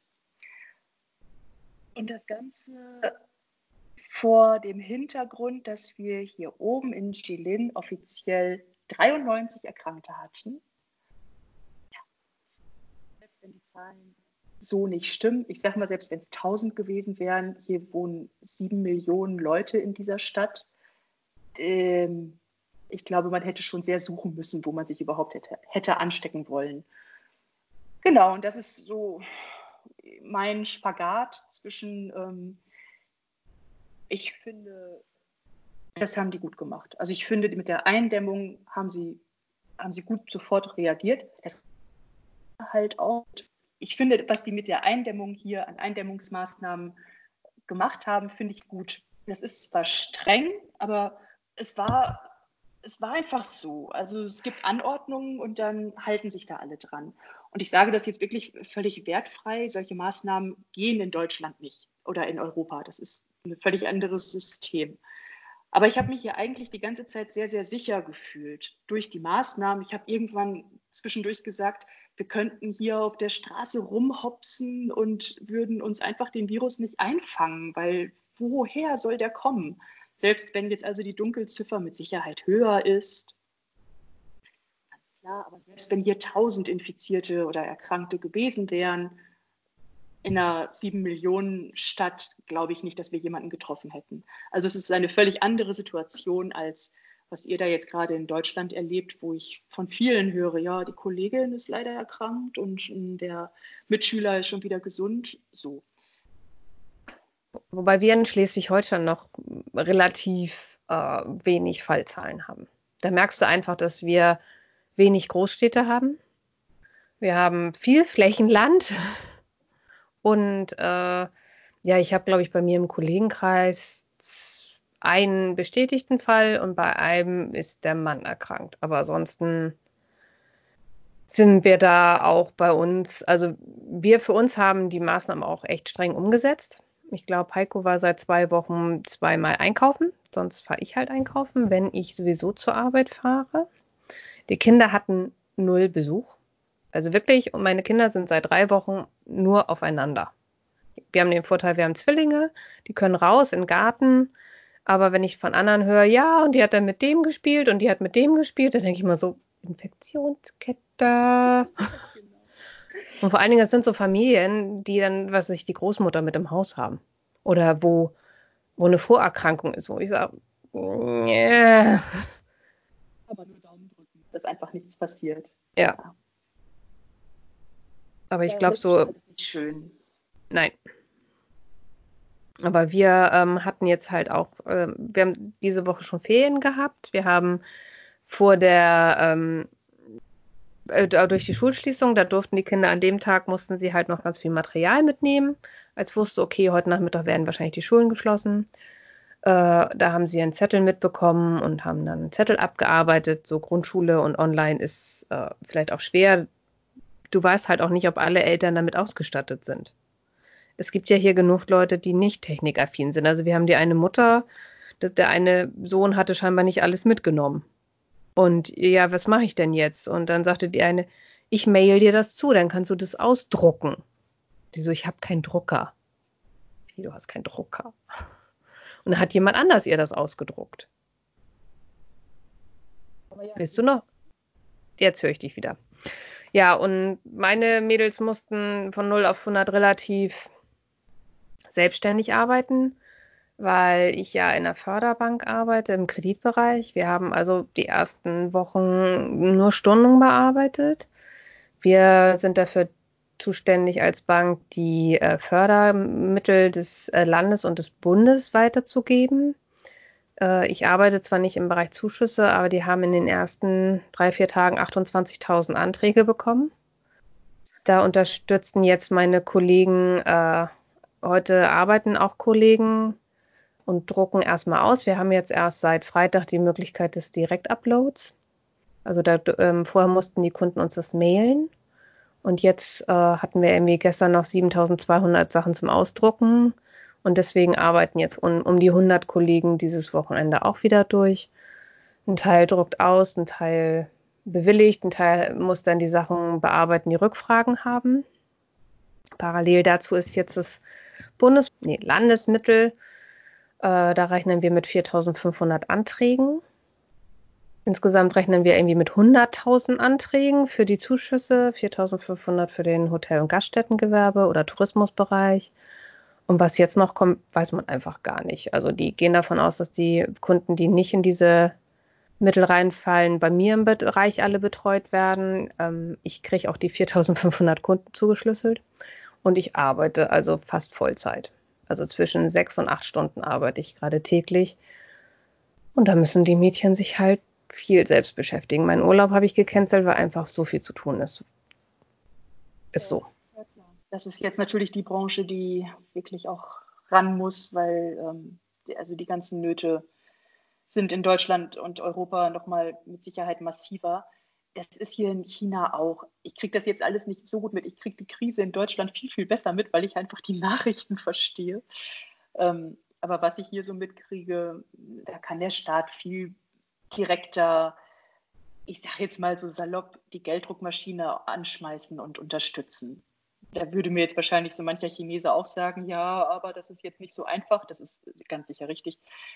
Nur ähm, also die Wirtschaft ist ja überall sehr mitgenommen. Ja.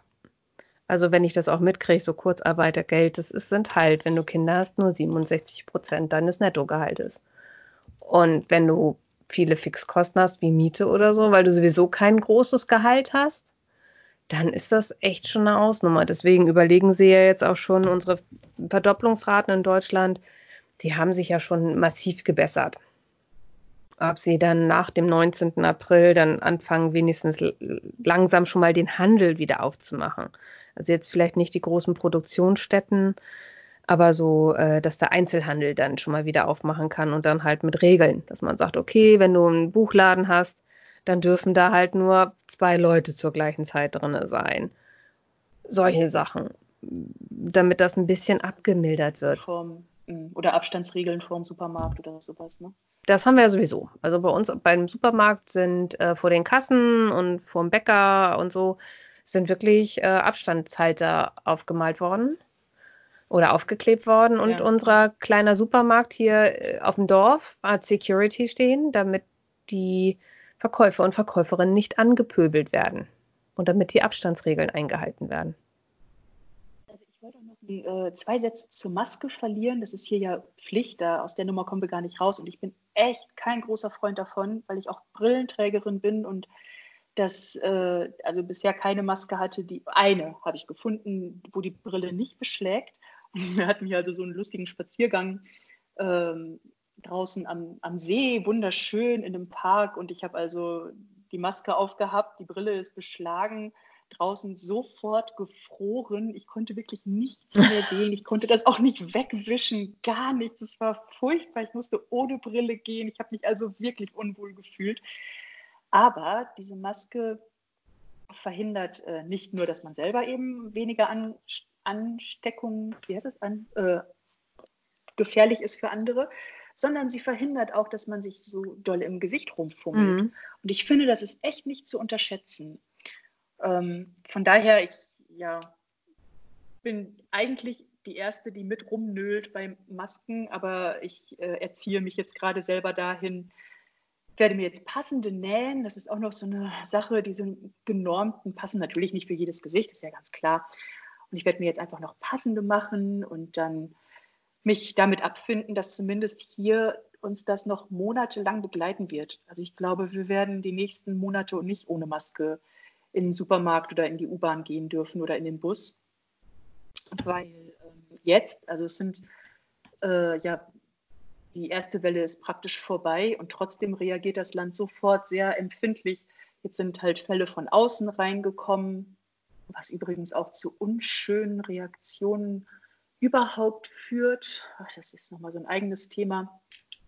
Jetzt haben, äh, ja, da wächst dann halt die Angst der Bevölkerung vor Ausländern, weil sie nicht wissen, sind die jetzt gerade erst da und möglicherweise infiziert. Das geht aber gar nicht, weil man hier sofort in Quarantäne muss. Es wird alles sehr streng überwacht und das ist auch gut und richtig so. Also da ähm, so mache ich alles mit. Ähm, aber sobald halt ein, ein, ein Fall ist hier wieder aufgetreten, es sind alle gesund seit zwei Wochen, meine ich ungefähr. Und jetzt ist ein Fall wieder aufgetreten. Zack, sofort werden die Maßnahmen wieder angezogen. Ähm, sofort wieder, bitte kein Besuch, bitte separiert euch wieder. Genau. Habt ihr in China diese Mobilfon-Telefon-Apps? Äh, also die sind ja in, ich glaube, Taiwan und in Südkorea ganz verbreitet. Und äh, Europa entwickelt da gerade was, dass du halt nicht über Handydaten gehst, sondern über Bluetooth und ähm, die sozusagen dir dann eine E-Mail auf die, eine SMS schicken, nach dem Motto, du warst in einem Ort, wo eine Erkrankung war, du musst jetzt zwei Wochen Quarantäne. Das alles über Handydaten, hier ist ja nun mal Datenschutz kein Thema. Was aber, ich muss das immer wieder betonen, ähm, zu meinem Sicherheitsgefühl sehr viel beigetragen hat. Also wir haben, wenn du gereist bist, du wurdest angehalten, ähm, dass du angibst, welchen Zug du genommen hast, welchen Flug du genommen hast und, und, und. Und dann kriegst du halt möglicher, oder du konntest dir auch angucken, äh, gib deine Verbindungsdaten ein, bist du mit jemandem in einem Zug oder in einem Flugzeug gewesen, der hinterher als erkrankt eingestuft wurde. Und hier gibt es so kleine Mini-Programme, das ähm, landesweit verbreitetste Kommunikationsprogramm ist WeChat, also das WhatsApp ist hier sozusagen WeChat. Und in WeChat kann man Mini-Programme hochladen, die dir anzeigen, wo die Leute denn wohnen. Und da konnten wir dann tatsächlich sehen, wir haben äh, also drei Fälle um uns herum gehabt, jeweils im Umkreis von fünf Kilometern. So nah, in Anführungsstrichen, ist das Virus also offiziell an uns rangekommen. Hier in der Nachbarschaft war nichts. Also immer wieder, ich, ich fühle mich da eigentlich ähm, wirklich, wirklich sicher. Ähm, und man kriegt auch alle Möglichkeiten, um zu sehen, wo die Leute gewesen sind. Die geben halt auch Auskunft. Die sagen dann, okay, ich bin jetzt mit dem und dem zugefahren und ja. Genau. Also ich glaube zwar schon, dass die Dunkelziffer auch hoch ist hier, aber ab einem bestimmten Zeitpunkt würde ich jetzt so behaupten, dass wenn ein Land keine hohe Dunkelziffer hat, hat dann eigentlich China. Ja, ich denke auch, dass ähm, andere Länder, die wenig testen, erstmal auch auf jeden Fall eine riesengroße Dunkelziffer haben werden. Es wird in Deutschland auch genug äh, Dun äh, Dunkelziffer geben, weil wenn du keine Symptome hast, äh, du kannst es ja trotzdem haben. Ja, das sagen die, das sagt ja jeder ganz offiziell. Es muss, also in jedem Land wird es eine hohe Dunkelziffer geben. Einfach klar, wenn, das, wenn du es selber nicht mal weißt, kannst du es selber nicht angeben. Ich backe momentan jetzt während des Lockdowns tierisch viel Brot. Irgendwie dadurch, dass wir, dass wir vier Leute ja jetzt die ganze Zeit zu Hause sind, auch immer zu Hause essen, ähm, geht, haben wir einen irrsinnig hohen äh, Brotdurchsatz und irgendwie habe ich das Gefühl, die Mädchen machen gerade mal wieder einen Wachstumsschub. Ich muss gefühlt alle zwei Tage neues Brot backen und ich backe sehr viel mit Sauerteig. Äh, und mit wenig Hefe dadurch. Also ich habe gestern irgendwie 1,6 Kilo Brot gebacken und auf das ganze Ding war 2,8 Gramm Hefe und Sauerteig dabei. Und Sauerteig ist einfach. Es ist echt nicht schwer, mit Sauerteig zu backen. Du musst halt viel Zeit einplanen. Also die Brote sind gestern insgesamt fünf Stunden gegangen. Aber ich war gestern im Homeoffice und hatte dann am Abend vorher ähm, Vorteig gemacht mit der Hefe und habe dann nächsten Morgen alles gerührt und dann habe ich den Teig einfach drei Stunden sich selbst überlassen quasi und in mhm. Brote geformt oder nochmal zwei Stunden sich selbst überlassen. Also das ging, ging dann ganz gut. Und ähm, was auch momentan bei uns in Deutschland ganz viel empfohlen wird, weil es gibt kaum Hefe zu kaufen, ist Hefewasser. Wenn, wenn das die Zuhörenden interessiert, also du setzt mit äh, Trockenobst, das muss unbehandelt sein, am besten Bio, nicht geschwefelt, nicht mit äh, irgendwie Sonnenblumenöl oder so eingerieben, kein Zucker drin, setzt du Wasser an mhm. und äh, schüttelst, also in der Flasche, die darf auch nicht ganz zugeschraubt sein, sonst hast du Explosionsgefahr. Weil sich da solche, solche, solche Gase durch die wilden Hefen entwickeln, dass dir das sonst echt um die Ohren fliegen kann. Und ich habe ja. das auch vor ein paar Jahren schon mal gemacht und du musst halt regelmäßig schütteln. Und nach ein paar Tagen haben sich dann halt genug äh, wilde Hefen gebildet, dass du damit backen kannst. Dass du ähm, das dann so als äh, statt Wasser nimmst du dann Hefewasser. Und das wird wohl auch in Japan recht viel auch benutzt. Und damit kannst du dann backen. Also gerade so für süßliche Dinge ist mhm. das total lecker, wenn du das mit Datteln oder ich habe die eine hat das jetzt mit frischen Himbeeren angesetzt. Und das gibt wohl oh. so einen ganz sanften Geschmack dabei. Und ich hatte entweder Rosinen oder äh, Aprikosen genommen. Das ist total total gut. Und meine eine Bekannte hat das jetzt mit getrockneten Tomaten angesetzt, so für Pizza oh, und witzig. So. Ja, witzig. Also Sehr es ist, äh, das wird hier jetzt auch überall äh, propagiert, Hefewasser. Also ich finde das ganz spannend, dass äh, die Leute sich dann so auf äh, alte Techniken ja wieder wieder besinnen. Ich habe jetzt auch ähm, an zwei äh, Mitstrickerinnen von Reverie habe ich äh, von meinem Sauerteig was geschickt. Die haben jetzt auch ihren Sauerteig und ähm, backen jetzt Brot mit, mit Sauerteig. Ich finde das, Klasse. es hat auch viel, viel Positives. Also Definitiv. Also zu Positiven möchte ich auch unbedingt noch was äh, erzählen. Die Kinder haben, äh, gehen in, in, eine internationale, amerikanisch-internationale Schule und haben am Tag je, jeweils zehn Stunden Unterricht und der wurde auch hier dann weitergeführt. Das heißt, es war, die Tage waren schon ziemlich weit ausgefüllt mit Schule. Und meine Große ist jetzt in der neunten Klasse, der Lütte in der fünften. Und äh, er ist recht gut da durchgekommen. Das war noch nicht so krass, aber bei ihr, obwohl sie wirklich gut ist, äh, haperte es dann irgendwann an Mathe. Und dann musste ich mich mal wieder ein bisschen in Algebra einfuchsen und habe doch tatsächlich richtig Freude daran gefunden, ähm, mal wieder meine grauen Zellen ein bisschen herauszufordern. Und dann haben wir hier also lustig äh, Familienzeit mit Mathe gehabt. Und das fand ich richtig wertvoll im Nachhinein. Familienzeit war sowieso viel und gut. Ja. Ja, wir machen auch, ähm, wenn wir jetzt am Wochenende nicht arbeiten, weil die Mädchen gesagt haben, bitte nicht auch noch am Wochenende arbeiten. Ja. Wir sind viel draußen. Wir sind viel an der Küste. Ähm, bei uns an, dem ein, an, an der Einsteilküste ist ein Café, das ja leider geschlossen haben muss, aber die haben ein Fenster. Und mhm. da kaufen wir jetzt so Kuchen durchs Fenster ich versuche jetzt den lokalen Handel äh, ziemlich zu unterstützen, dass man dann einfach sagt, äh, ich kaufe bei meinem, mein Buchhandel bietet an, dass man äh, versandkostenfrei da bestellen äh, kann. Das hat jetzt ein bisschen gedauert, bis die Sachen da waren.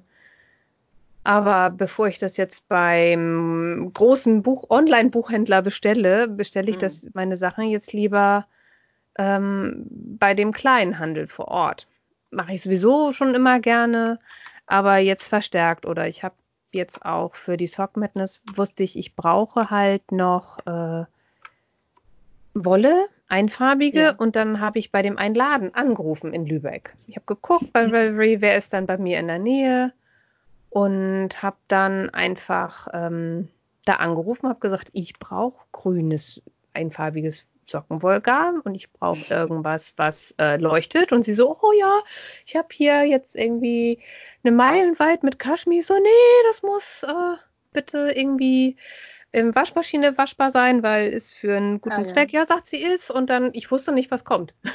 ich wusste, da kommt jetzt ein bodengrünes Regia und ein orangefarbenes ähm, Meilenweit mit Kaschmir, aber die sind toll. Und die hat Super. sich total gefreut. Und da würde ich auch allen den Tipp geben, wenn ihr bei Instagram seid, guckt, ob die Wollläden bei euch in der Nähe vielleicht jetzt über Instagram Bilder zeigen. Bestellt da, weil ähm, ja, ich möchte eigentlich auch nicht mehr Stash haben, aber ich möchte auch, dass die Leben weiter bestehen.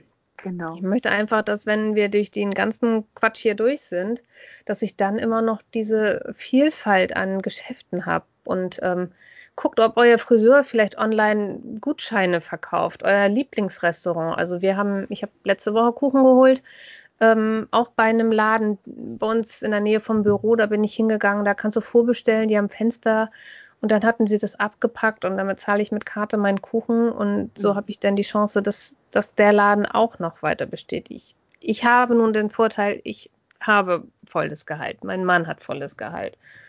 Ähm, wir holen jetzt einfach Essen bei den Restaurants, auch einmal die Woche.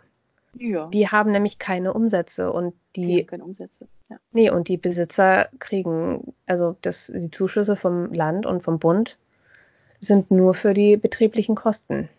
Miete, Zinsen, Strom, all sowas. Die Mitarbeiter müssen in Kurzarbeit geschickt werden und für die äh, Besitzer bleibt da nichts übrig. Die müssen Hartz IV beantragen. Ja, da kann man wirklich nur hoffen, dass es irgendwie einen Mittelweg gibt. Also wie gesagt, ich glaube, ganz loslassen wird uns das Thema einfach eine Zeit lang nicht. Aber das kann einfach nicht gleichzeitig bedeuten, dass, äh, dass es die ganze, es kann ja nicht die ganze Zeit im Lockdown weitergehen. Das geht einfach nicht. Das hält kein Land durch und äh, es wird Mittelwege geben. Das finde ich ganz spannend, was da jetzt auch so für eine Kreativität an den Tag gelegt wird und wie schnell manche Sachen dann auf einmal gehen, das finde ich sehr, sehr spannend zu beobachten. Ja, und ich finde auch aber jetzt, wir sollten halt zusammenhalten in den Ländern, dass man sagt, wir unterstützen die Kleinen, wenn man die Möglichkeit hat. Wenn man natürlich Kurzarbeitergeld hat, dann wird das wahrscheinlich nichts. Ich weiß ähm, zum Beispiel aber jetzt hier viele Köche und so schließen sich zusammen und kochen für die Mitarbeiter in den Krankenhäusern. Das finde ich einfach super. Also das hatte ich ja. jetzt von Tim Melzer gehört, der ja bei uns so ein Fernsehkoch ist. Der kocht jetzt mit seinen Mitarbeitern für Krankenhaus mit äh, für Krankenhaus. Äh, Mitarbeiter, weil da die, Ka die ja. Kantinen sind ja auch zu. Ja, Oder die kochen halt für Ob Obdachlose. Perfekt. Weil ja, die ganzen, ähm, bei uns die Tafeln haben ja alle zu. Ja, naja. Das Einzige, was ich hier mitbekommen habe, das ist halt auch einfach immer der Sprache geschuldet, dass natürlich äh, Ärzte und Pflegepersonal durchs ganze Land geschickt wurde. Also aus allen Provinzen sind, äh, wer auch immer äh, entbehrlich war, nach Wuhan geschickt worden. Und wir haben hier ähm, äh, eine direkte Familie, die Ärztin, wo die äh, Frau Ärztin ist und die war dort. Ist jetzt immer noch in Quarantäne, also die natürlich muss dann jetzt auch erstmal sozusagen äh, zur Ruhe kommen. Ja, also Hilfsbereitschaft ist das A und O, sonst geht es nicht. Ja.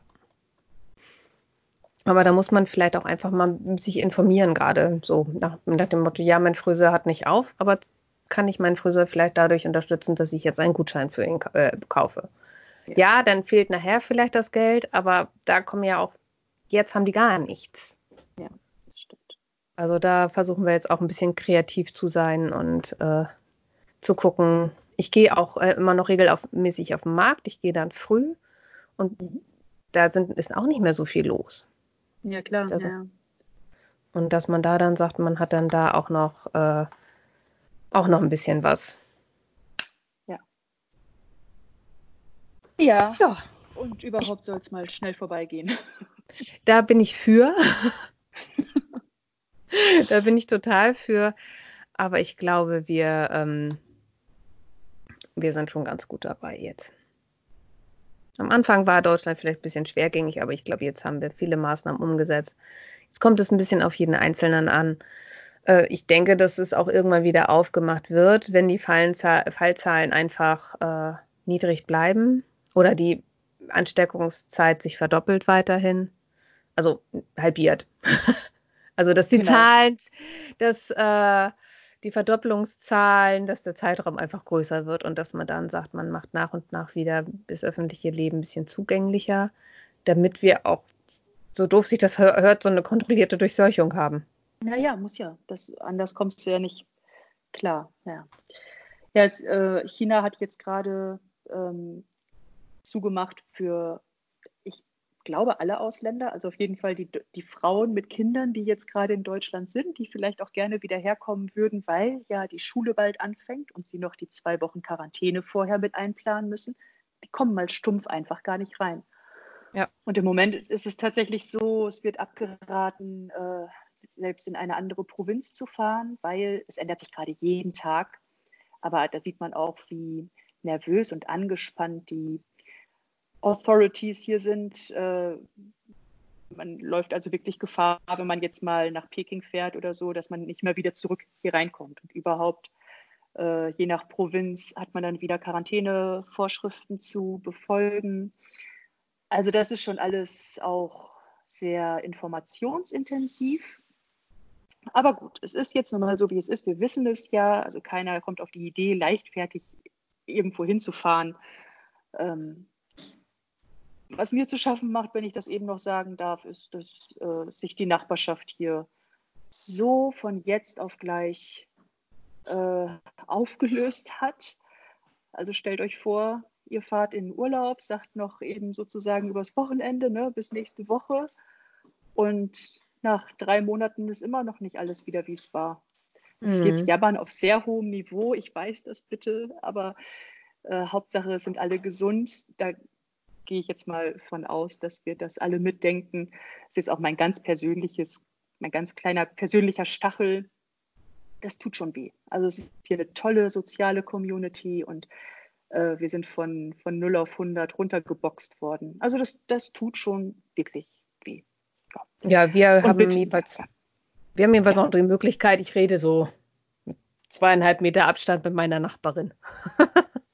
Ja, das haben wir jetzt hier auch. Also es gibt hier Leute, das, äh, das ja, aber ich konnte mich, also viele werden auch nicht wiederkommen. Und ähm, ich habe jetzt gerade das Bedürfnis, immer wieder zu sagen, äh, nichts gegen wirtschaftliche Schwierigkeiten, nichts gegen gesundheitliche Probleme. Natürlich, da bin ich voll und ganz dabei. Ähm, ja, das, hier sind ja ständig Abschiede, dadurch, dass die Leute immer kommen und gehen. Und wer im Sommer jetzt geht, überlegt sich halt dreimal, ob, ob er nochmal für die paar Wochen dann zurückkommt, die es möglicherweise geht. Und im Moment ist einfach nicht klar, ob es überhaupt gehen würde. Das heißt, es sind schon einfach völlig neue ähm, Strukturen, die sich hier ausbilden. Das tun sie auch und hier sind tolle Leute. Aber ich vermisse auch jetzt schon tolle Leute. Ja. Und genau. Ich musste und gestern auch muss man ja auch mal sagen. Ne? Ja, ich habe gestern auch erstmal mit meiner Freundin eine Videotelefonie gemacht. Aber auch positiv. Mein, ich meine, ich habe meiner Mutter zu Weihnachten mein altes Telefon geschenkt, mein altes Smartphone. Ja. Die hatten kein Smartphone. Und jetzt können die FaceTime-Anrufe machen. Also Dinge, die man gut. sich vorher nicht überlegt hätte. Meine Eltern äh, sind natürlich total abgeschottet jetzt und ähm, dadurch, dass meine Mutter jetzt WhatsApp hat und äh, FaceTime, kann sie wenigstens mit ihren Freundinnen in Kontakt bleiben, ohne jeden Tag zu telefonieren. Ja, super. Nachteil, ich kriege jeden Tag von meiner Mutter irgendwie lustige Videos zugeschickt, die sie dann sowohl an mich schickt, als auch an die Familiengruppe. Ja, das eine will man, das andere hat man. Ne? Ja, Aber toll. Ich finde es ich find's ja auch irgendwo niedlich. Und mein Vater so, äh, ähm, vor Corona war er so, "Ih, deine Mutter und WhatsApp und so. Und, äh, aber ich glaube, jetzt ist er ganz froh. ja, die Videokonferenzen haben zugenommen. Das ist echt gut. Ja, Das stimmt. wir hatten ja letztes äh, Woche auch schon einen virtuellen Stricktreff. Das sollten wir auch mal Ja. wieder machen. Ja. Das Ich soll jetzt aber auch gleich Mittag essen. Deswegen lass Ja. uns mal langsam zum Schluss kommen. Kein Problem. Tini, ganz Ja. herzlichen Dank überhaupt für die Idee und für die Einladung und für die ganze Zeit, die du jetzt hier äh, mit mir verbracht hast. Das hat mir viel Spaß gemacht. Vielen Dank. Mir hat das auch total viel Spaß gemacht. Schön, dass du den Blick nach China uns allen jetzt ermöglicht hast. Ich meine, ich bin auch froh, dass ich jetzt nebenbei mein Bündchen stricken konnte. Mit einem Video war das nachher auch ganz einfach. Ja, sowieso, ne, wenn man es einmal drauf hat. so. Ja, das nachher so, ach ja, stimmt, so war das. Ich habe das ja auch schon mal gemacht. Das ist, aber ich mache halt immer den gleichen Anschlag. Aber jetzt habe ich schon die ersten paar Reihen vom, vom Bündchen. Ich hoffe, dass äh, es ist ein recht dunkles Garn, dass die nachher die Zöpfe erkennen können, aber sonst muss ich das halt super überbelichten. Ja, ja. Perfekt. Also, Gut. dann sage ich mal, die Shownotes findet ihr nachher wie immer auf meiner Seite https und diese ganzen Striche, äh, frauzwillingsnadel.de.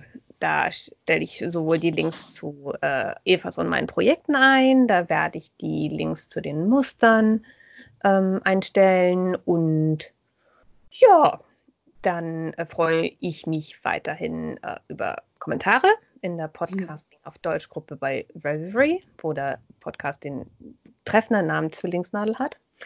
Oder ihr findet mich bei Instagram als Frau Zwillingsnadel. Wie heiße ich denn bei Instagram? ja, ich überlege auch gerade. Ich ah, ich glaube, ich heiße entweder Zwill, ich glaube, nee, ich heiße nur Zwillingsnadel. Zwillingsnadel-Podcast. Hey, ist aber auch echt schwer. So. Also ihr findet mich als Zwillingsnadel-Podcast und dich findet man als Na? Hast du es gerade, oder? Frau Wollwirrwarr? Ich weiß es nicht genau. Nee, nur Wollwirrwarr. Ich glaub, du heißt Wollwirrwarr. So, Ja, dann hatten wir das. Ja.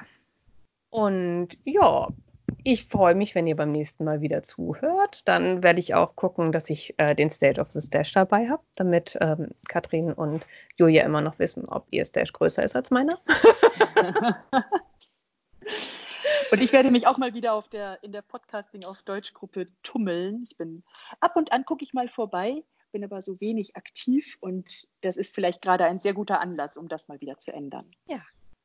Eva findet ihr bei Revelry als äh, Eva Bunt Genau. und Genau. mich als Instagram. Tini. Ja. Ja, ich Ja, glaube, dann haben genau. wir es. Dann wünsche ich euch noch eine Strickzeit und sag Tschüss. Tschüss, tschüss ihr alle.